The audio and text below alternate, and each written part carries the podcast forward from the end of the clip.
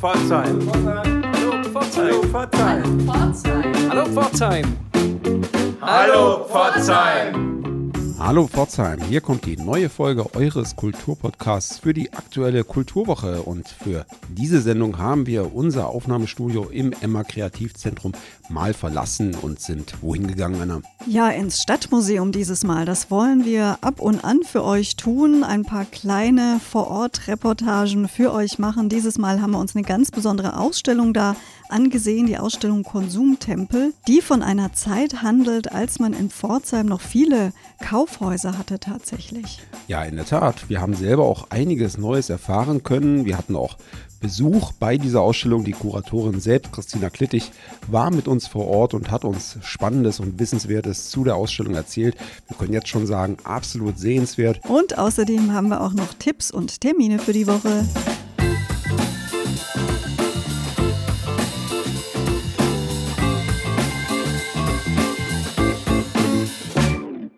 Ja, so sieht's aus. Hallo Pforzheim ist diese Woche unterwegs auf Tour vor Ort im Stadtmuseum in Brötzingen, denn dort läuft gerade eine ganz tolle Ausstellung. Anna, wie heißt die? Die Ausstellung heißt Konsumtempel Kaufhäuser in Pforzheim, ist noch bis zum 24. April zu sehen und entführt uns in eine Welt, die es einmal gab in Pforzheim. Hier gab es nämlich zahlreiche wunderbare Warenhäuser. Und was es damit genau auf sich hat, das verraten wir euch gleich genauer. So, jetzt sind wir auch schon im ersten Raum, im ersten Stock im Stadtmuseum und wir sind natürlich nicht allein hier. Vielmehr haben wir fachkundige Begleitung hier. Die Kuratorin der Ausstellung, Christina Klittig. Hallo Christina. Hallo Pforzheim. Schön, dass du mit uns heute hier bist. Und wir wollten uns ein bisschen in der Ausstellung umschauen und sind sicher, dass du uns noch die eine oder andere Anekdote zu der Ausstellung, zu der Geschichte, zur Kaufhausgeschichte in Pforzheim geben kannst. Ja, und das erste Kaufhaus, wir stehen hier schon an der Station, die ist äh, bebildert und mit wunderbaren Texttafeln gestaltet. Das erste Kaufhaus war ja das Kaufhaus Fronka, Christina. Wann ist das in Pforzheim eröffnet worden?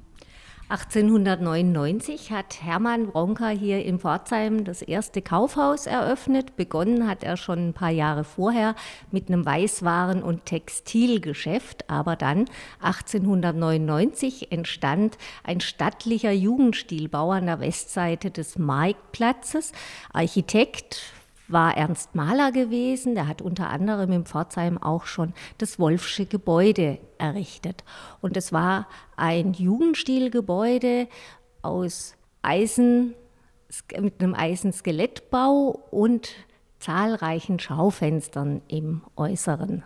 Ja, das sieht ganz großartig aus. Wir stehen hier vor einem Foto und da ist das auf der Westseite des Marktplatzes zu sehen. Also für unsere Hörerinnen und Hörer stellt es euch so vor, ihr steht am neuen Rathaus und zwar dort, wo die italienische Pizzeria im Augenblick ist. Und dann schaut ihr einfach Richtung Westen und dann guckt ihr genau auf die Fassade drauf. Ganz tolle Jugendstilfassade, wie Christina Dittig gerade gesagt hat, mit riesigen Fensterfronten, hoch aufragend. Also sticht auch zwischen den anderen Gebäuden am Marktplatz sehr hervor. Wie besonders war das denn damals für eine Stadt wie Pforzheim? Das war schon ein großes Ereignis. Damals hat man dieses Kaufhaus auch viel zu groß für die Pforzheimer Verhältnisse gehalten. Aber es war eine Attraktion, ein Kaufhaus, in dem es fast alles zu kaufen gab. Neben Bettstellen gab es natürlich auch Kleidung, aber auch Luxuswaren. Es gab ein Fotoatelier in diesem Kaufhaus. Man konnte Seidenwaren, Schmuck kaufen, also fast alles, was das Herz begehrt. Und hat sich das denn bewahrheitet? War das Haus zu groß für die Pforzheimer und die Pforzheimer Verhältnisse? Es war bei weitem nicht zu groß, denn 1911 hat bereits der Konkurrent von Hermann Wronka direkt daneben ein neues Kaufhaus gebaut, nämlich das Kaufhaus Geschwister Knopf. Und Wronka sah sich dann gezwungen, nachdem er nicht erweitern konnte, 1914 ein neues, größeres Warenhaus zu eröffnen, nämlich an der westlichen. Ja, das kennen wir alle noch heute. Das ist heute äh, die Galeria, hieß früher Galeria Kaufhof, davor hieß es Horten, davor hieß es Merkur. Und in die Zeit noch davor wollen wir gleich noch gehen. Wir bewegen uns hier ein bisschen in der Ausstellung voran. Da haben wir ganz, ganz tolle Bilder und alte Pläne und Ausstellungsstücke aus dem Sortiment teilweise sogar. Was ist dann passiert mit dem ehemaligen Kaufhaus Wronka und was ist passiert mit dem Neubau? Ja, das Kaufhaus Wronka am Marktplatz wurde dann in den 20er Jahren von dem Kaufhaus Geschwister Knopf übernommen. Und ab 1931 bestand also diese ganze Fläche zwischen Marktplatz, Apothekergasse, Höllgasse und Blumenstraße mit diesem Kaufhaus Geschwisterknopf, dem sogenannten Knopfquadrat, wie die Pforzheimer gesagt haben. Wronke hat 1914 also seinen Neubau an der westlichen eröffnet. 1929, 30 geriet das Unternehmen allerdings in wirtschaftliche Schwierigkeiten und das Unternehmen war gezwungen, zwei ihrer Kaufhäuser abzustoßen, zu verkaufen. Zum einen das Kaufhaus in Pforzheim, zum anderen das Kaufhaus in Nürnberg. Und übernommen wurde das Pforzheimer Kaufhaus Wronker von dem Warenhauskonzern Schocken. Schocken, ein Unternehmen gegründet von Simon und Salman Schocken 1904 in Zwickau. Die haben dann das Pforzheimer Warenhaus umgebaut. Die haben den Lichthof entfernt, um mehr Verkaufsfläche zu gewinnen und dann im September 1931 unter dem neuen Namen Kaufhaus Schocken eröffnet. Ja, bleiben wir mal kurz noch in diesen goldenen Zeiten der, der 20er Jahre und auch der Zeit davor. Bei allen Kaufhäusern sehen wir hier in der Ausstellung, war es ja durchaus so, dass man nicht nur Waren verkauft hat, sondern auch damals schon den Eindruck hatte, den Kundinnen, den Kunden ein besonderes Erlebnis auch beim Einkaufen bieten zu müssen. Wie war das denn? Genau, jeder Einkauf sollte zu einer Sensation werden. Deshalb haben sich diese Warenhausbesitzer geradezu übertroffen in dem, was sie ihren Kunden geboten haben. Sie haben Aktionen entwickelt wie Pfingstmessen, Sommermessen, Herbstmessen. Es gab Saisontage, Serientage, Strumpftage. Es gab die Weiße Woche, Inventurabverkauf und so weiter. Und zu jeder Aktion wurden die Kaufhäuser sehr aufwendig geschmückt. Zum Beispiel in der Weißen Woche, das war eine Woche im März, da wurde das ganze Kaufhaus dekoriert. Jede Abteilung hat daran teilgenommen, also es gab nicht nur weiße Wäsche zu kaufen, sondern es gab auch weiße Schuhe, die präsentiert wurden. Man hat Email Weißes gezeigt, Porzellan und so weiter. All das gab es zu kaufen und die Kaufhäuser wurden im Inneren dekoriert mit Blumen, mit sonstiger fantasievoller Gestaltung. Zum Beispiel das Kaufhaus Geschwister Knopf hat zu einer Aktion der Weißen Woche einen Elefanten liefern lassen, der vom Bahnhof dann auf einem Wagen durch Pforzheim transportiert wurde ins Kaufhaus und dann über den Lichthof von oben nach innen reingestellt wurde in dieses Kaufhaus. Und solche Aktionen gab es wirklich ein Aufwand betrieben für nur eine einzige Woche.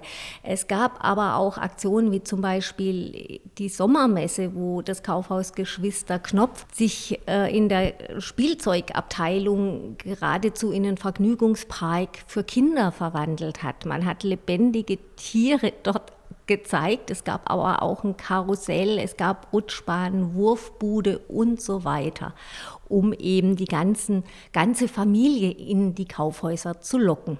Ja, und das Tolle ist, das ist alles wunderbar dokumentiert worden durch einen Fotografen, damals Max Rödelsheimer war, glaube ich, sein Name. Ne? Und es sind ganz, ganz tolle Bilder erhalten geblieben und hier auch im Stadtmuseum ausgestellt. Und gerade die ja, Erlebnis-Shopping-Aktion wie die Weiße Woche, die ist hier nachgestellt mit wirklich überlebensgroßen Bildern und ganz tolle Aufnahmen. Übrigens auch der weiße Elefant, der auf dem äh, Lastwagen durch die Stadt gefahren wird.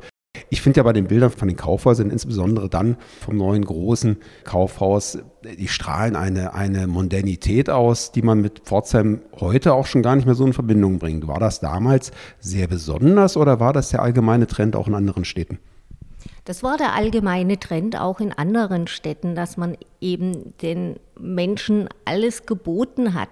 Also alles, was eine Familie zum Leben gebraucht hat, hat sie in einem Kaufhaus gefunden. Und zum Beispiel aus einer anderen Stadt ein Beispiel zu nennen, schon zu Beginn des 20. Jahrhunderts hat das Kaufhaus Wertheim in Berlin auch Munition und Särge geboten. Also es gab auch Kuriositäten im Kaufhaus zu erwerben.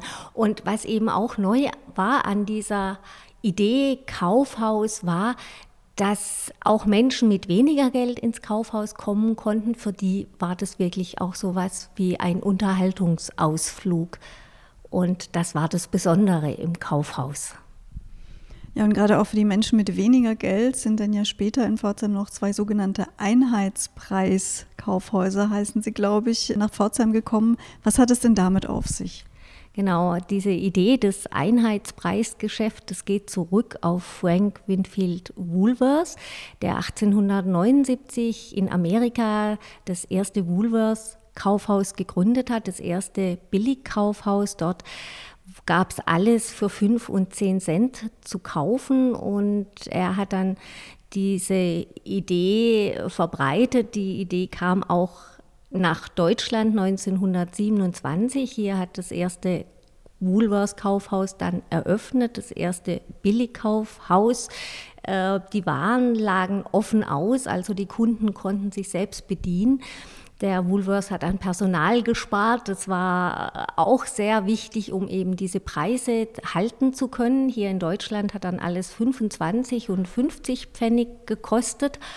Und 1929 gab es dann die erste Woolworths-Filiale auch in Pforzheim und zwar an der Leopoldstraße im ehemaligen Zentraltheater, einem alten Kino. Diese Einheitspreisidee wurde aber auch von anderen aufgegriffen. Bereits 1928 hat hier in Pforzheim an der Leopoldstraße EHP eröffnet. Und das war ein Unternehmen, eine Tochterfiliale von der Leonhard Tietz AG. Und diese Filiale befand sich zunächst auf dem Gelände, wo heute das Gebäude von Sinlever steht und ist dann später weiter nach oben in die Leopoldstraße gezogen, nämlich in das Gebäude, wo sich heute der Drogeriemarkt befindet. Wenn man sich das alles hier so anschaut und auch deine Schilderungen sich anhört, hat man den Eindruck, dass damals, natürlich gab es noch kein Internet, keinen Versandhandel im großen Stil, dass äh, die Menschen sehr viel mehr vor Ort stationär eingekauft haben und auch viele Menschen aus dem Umland nach Pforzheim kamen. Mit der heutigen Einkaufslandschaft ist das ja kaum zu vergleichen. Nein, das ist mit heute nicht zu vergleichen. Auch was damals an Werbung betrieben wurde. Die Zeitungen waren voll mit Werbung, auch in den 20er Jahren, diese äh, Unternehmen, die hatten eigene Werbeabteilungen in ihren Häusern beschäftigt, die die Werbung gestaltet haben. Sowas äh, hat man heute nicht mehr. Oder auch das Unternehmen Schocken, die haben zusammengearbeitet mit Bauhauskünstlern, die für sie Prospekte gestaltet haben. Also die Werbung hat einen großen Anreiz auch ausgemacht, um die Kaufhäuser zu besuchen. Und natürlich, es gab kein Internet. Man war also, wenn man einkaufen wollte, war man auf die Städte angewiesen. Das Kaufhaus Geschwister Knopf hat zum Beispiel ab 1911, also nach ihrer Eröffnung, auch gleich einen Automobillieferverkehr angeboten, wo man sich die Waren in die einzelnen Dörfer bringen lassen konnte. Die Menschen hatten kein Auto, also die mussten auch ihre schweren Einkäufe irgendwie in ihre Dörfer bringen. Deshalb Automobilverkehr, den es damals gab vom dem Unternehmen. Ja, das waren die wunderbaren Jahrzehnte des Anfangs, aber wir, wir ahnen es schon, in den 30ern kamen dann die dunklen Jahre. Was wurde denn da während des Nationalsozialismus aus den Pforzheimer Kaufhäusern? Ja, bereits im März und im April 1933 gab es die ersten Boykottaktionen der jüdischen Geschäfte und Warenhäuser, auch vor dem Kaufhaus Geschwister Knopf, vor dem Kaufhaus Wronker und vor EHP standen. Die SA-Leute, haben die Kunden am Zugang gehindert, haben die Kunden kontrolliert, ihre Personalien aufgenommen. Die Warenhausbesitzer wurden immer weiter schikaniert, die Gewerbesteuer für Warenhausbesitzer Besitzer wurde verdoppelt. Denn 80 Prozent der Warenhausinhaber in Deutschland waren jüdischer Herkunft gewesen. Und im Laufe der 30er Jahre wurden die Warenhausbesitzer dann auch gezwungen, ihre Warenhäuser zu verkaufen, natürlich zu verkaufen unter dem Marktpreis. Sie waren gezwungen aufzugeben. Ähm, einige sind emigriert, andere kamen dann 1940 ins Internierungslager nach Gürs und wurden dann später in Auschwitz ermordet. Das Pforzheimer Kaufhaus Geschwister Knopf wurde umformiert ins Warenhaus Lublow und das Warenhaus von Schocken, ehemals Wronka, wurde zur Kaufstätte Merkur. Ja, das ist das ganz, ganz dunkle Kapitel in der Pforzheimer Kaufhausgeschichte, das aber noch nicht beendet ist, denn äh, dann fand ja noch der Krieg statt und Pforzheim wurde größtenteils zerstört, darunter natürlich auch die Kaufhäuser. Wie hat sich die Lage dann nach dem Angriff vom 23. Februar dargestellt in Pforzheim? Ja, das Kaufhaus Merkur hat zunächst eine Ausweichfiliale, Verkaufsstelle in Dill-Weißenstein eröffnet und ist dann im Dezember 1945 in die Nordstadt gezogen, in ein Gebäude, Ecke Zerringer Allee, Salja-Straße und hat dort ihr neues kleines Kaufhaus eröffnet. Die Kaufhalle, die hat eine Ausweich Verkaufsstelle in Brotzingen gefunden und ist dann 1948 wieder an ihren alten Platz in die Leopoldstraße gezogen. Ja, das Kaufhaus Merkur hat dann 1953 in nur 98 Tagen ein neues Kaufhaus errichten lassen an der alten Stelle in der westlichen Karl-Friedrich-Straße. Und im September 1953 fand dann die Einweihung statt. Es war ein sehr schlichtes Gebäude im Bauhausstil mit einer mit 34 Schaufenster, die das Gebäude umgeben haben. Und damals haben die Schaufenster eine ganz, ganz große Rolle gespielt. Man hat dort seine Waren präsentiert. Und hier in der Ausstellung gibt es zahlreiche Fotografien, die eben die damalige Inneneinrichtung und Präsentation des Kaufhauses wiedergeben. Und da kann man eben sehr deutlich auch sehen, damals hat man auf Masse gesetzt, weniger auf Gestaltung. Man wollte einfach auch zeigen, was es nun alles zu kaufen gab. Den Menschen, denen es, es an allen gefehlt hat, den hat man nun Fülle präsentiert. Ganz kurzer Nachtrag für unsere Hörerinnen und Hörer. Wir sind ja Kulturpodcast und wollen euch die Stadt immer näher bringen. Die Ausweichstätte der Nordstadt, Salja Straße, Ecke Zeringer Straße, ist das heutige Rosenrot, das frühere Schultheiß. Ihr werdet es kennen, wenn ihr das nächste Mal dort beim Bier sitzt. Denkt dran, hier war einst die Kaufstätte Merkur, zumindest übergangsweise. Genau, und ich pflege immer zu sagen, wenn man mit Pforzheimerinnen, mit Pforzheimern spricht, dann weiß man immer ungefähr, aus welcher Generation sie stammen, auch wenn man sie nicht sieht, wenn man nämlich hört, ob sie vom Merkur, vom Horten, vom Kaufhof, von der Galeria sprechen, je nachdem. Also dieses Gebäude hat ja dann sowohl architektonisch als auch, was die Betreiber angeht, eine rege Geschichte dann noch vor sich gehabt. Genau, es gab immer wieder Veränderungen, Erweiterungen auch. Das Unternehmen äh, von Merkur hat dem Helmut Horten gehört und er hat einfach diese Kaufhäuser unter Merkur, unter diesem Namen weiterlaufen lassen und dann erst 1977 beschlossen, dass nun alle Kaufhäuser Horten heißen sollen. Ja, das Kaufhaus äh, Merkur hier in Pforzheim hat dann 1964 auch eine Erweiterung erfahren. Es wurde verkleidet mit die Fassade wurde ausgestattet mit diesen sogenannten Eiermannkacheln, die kennzeichnet waren für alle Warenhäuser von Horten.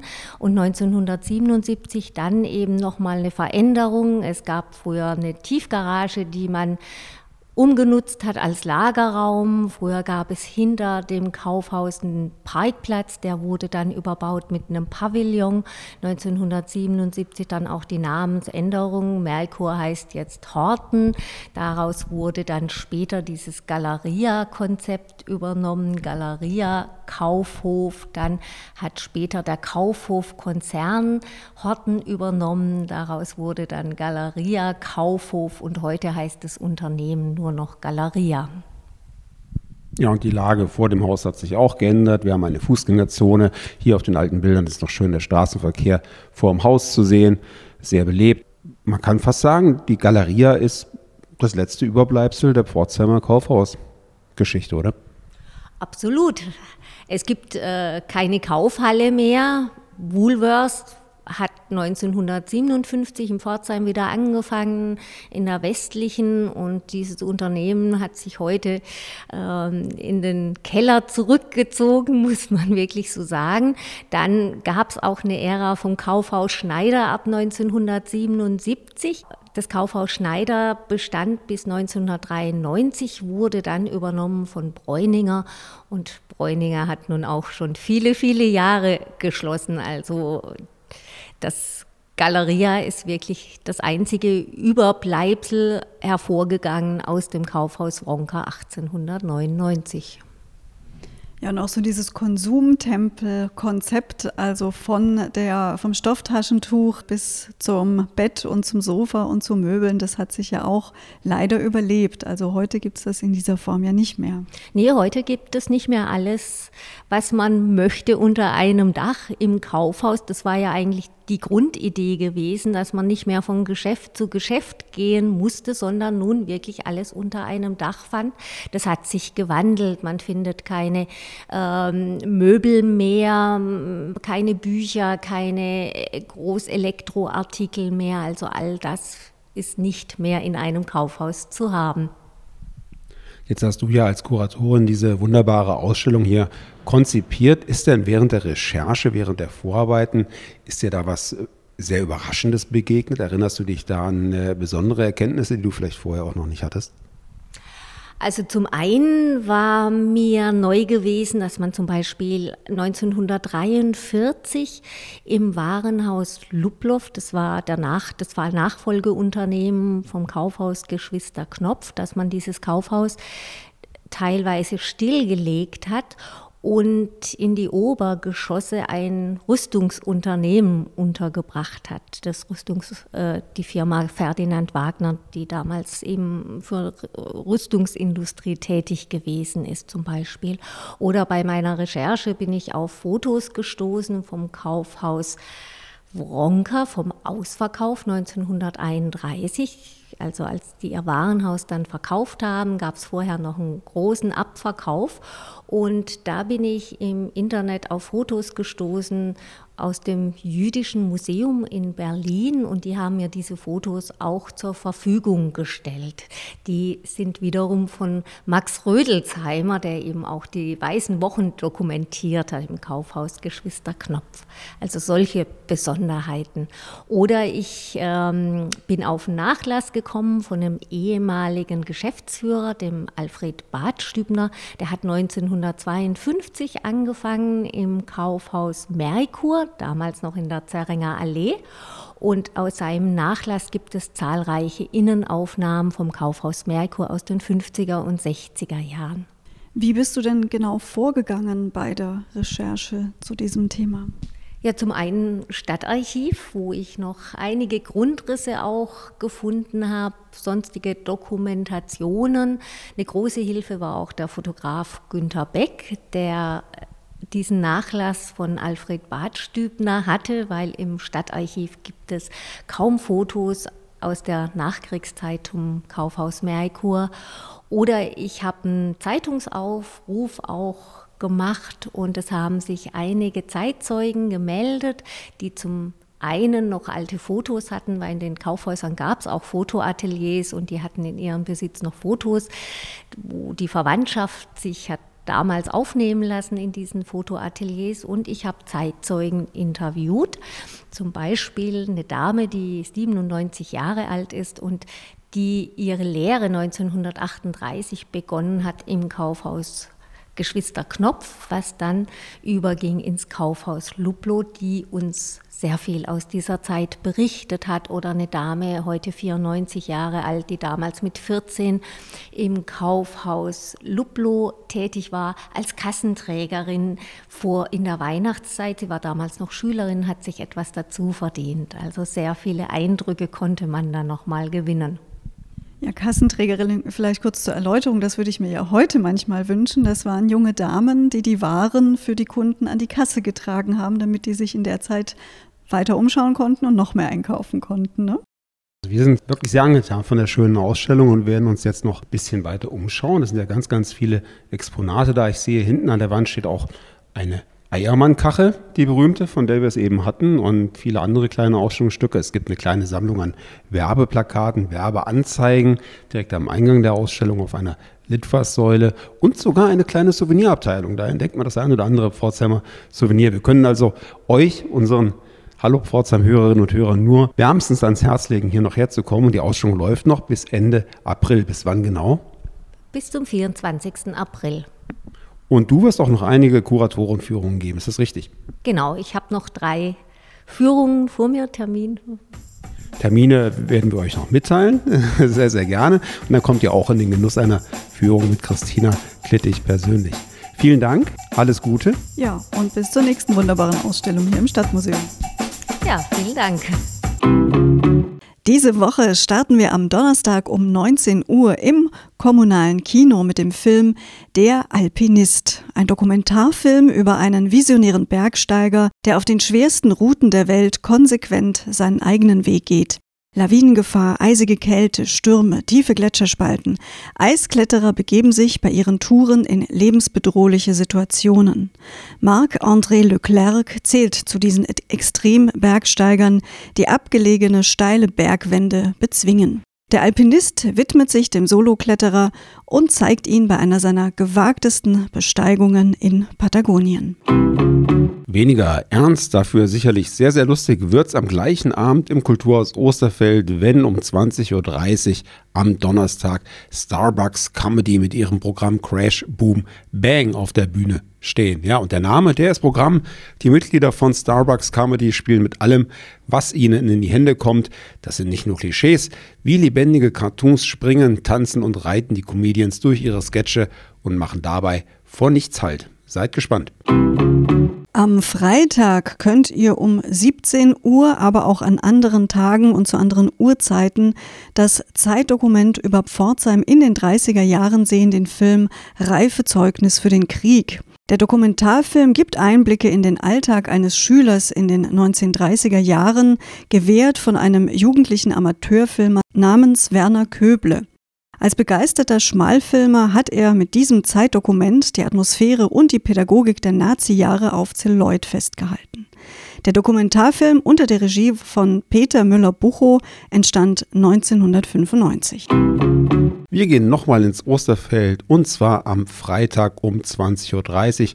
Dort gibt's im Studio ganz, ganz oben unterm Dach den Plattenklatsch. Studiogast dabei ist Karl-Heinz Mönch und der wird dem einen oder anderen Plattensammler, der einen oder anderen Plattensammlerin in der Stadt wohlweislich ein Begriff sein. Karl-Heinz Mönch vom Online-Shop Honky Tonk ist eben ein echter Tipp für jeden, der eine Begeisterung für das Sammeln von Schallplatten hat.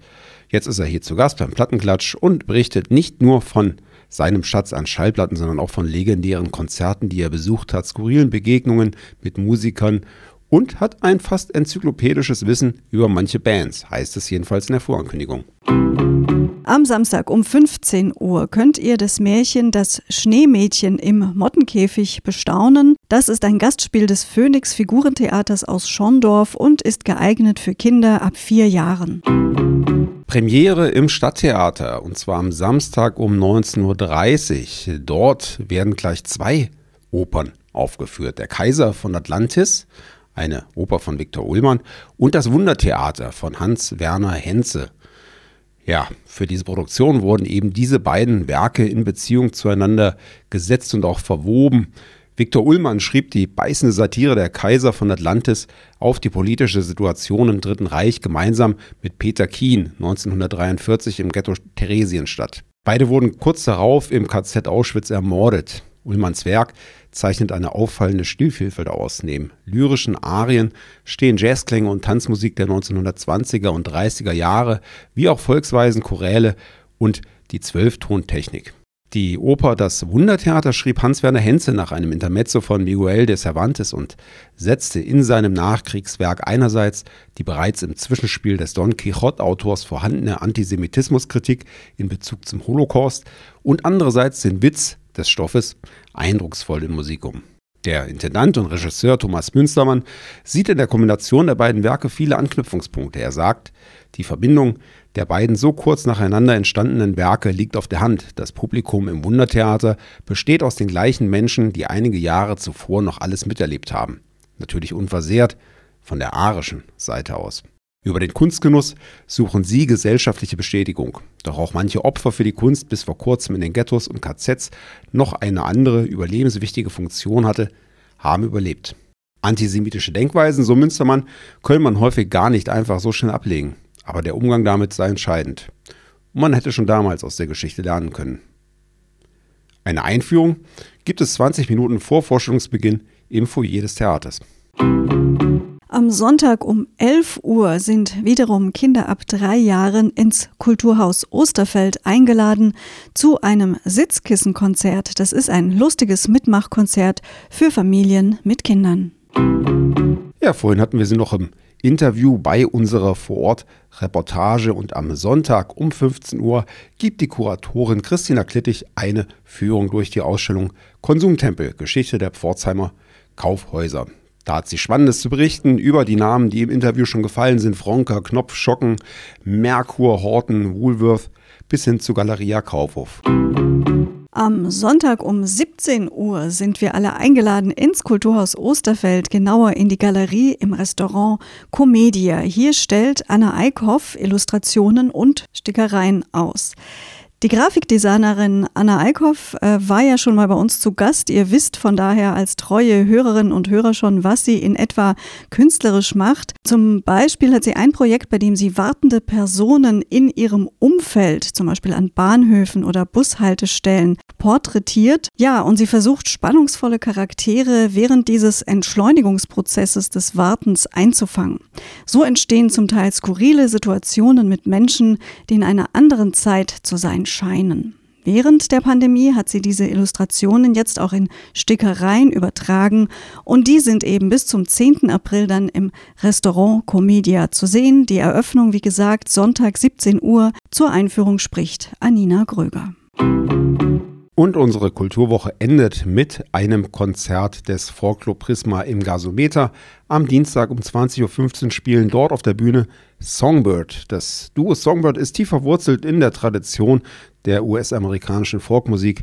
Aufgewachsen mit Ikonen wie Bob Dylan oder CSN haben sich Katrin Razum und Heinz Fink nach musikalischen Ausflügen zu Bluegrass, Jazz und manch anderem dort gefunden, wo beider musikalisches Herz schlägt. Mit Gitarren, Mandolinen und Mandola interpretieren die beiden kraftvoll und lyrisch die aktuelle Musik der US-Singer-Songwriter-Szene ebenso wie Klassiker aus Folk und Bluegrass.